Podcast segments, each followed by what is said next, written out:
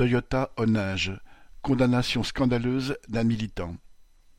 Le secrétaire du syndicat CGT de Toyota à Onage, près de Valenciennes, Eric Pecker, a été condamné par la cour d'appel de Douai à verser 1500 euros à son employeur pour, citation, incitation du personnel à la désobéissance.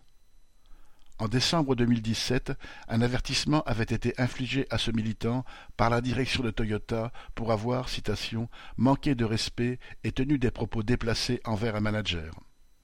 En novembre 2019, les prud'hommes de Valenciennes, présidés par un ancien DRH de Toyota, avaient confirmé la sanction.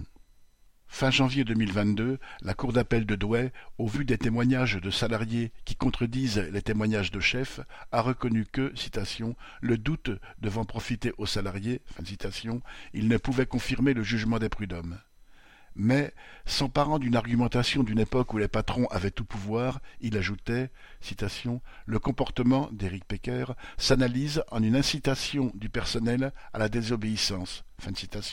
Et donc, qu'il n'est pas inéquitable de condamner M. Éric Pecker fin de citation, à payer 1500 euros à Toyota. Si ce jugement était maintenu, il pourrait faire jurisprudence et permettre de condamner tout salarié et tout délégué appelant à débrayer ou faire grève. Il faudra contester ce jugement en cours de cassation, mais il n'est pas certain que l'évolution autoritaire du patronat et de l'État ne finisse par intégrer un tel jugement dans l'arsenal déjà bien rempli du patronat contre les travailleurs. Bien sûr, ce ne sont pas de tels jugements, ajoutés à bien d'autres lois contre les travailleurs, qui ont empêché dans le passé et empêcheront à l'avenir les travailleurs de se défendre et de faire grève dans les entreprises.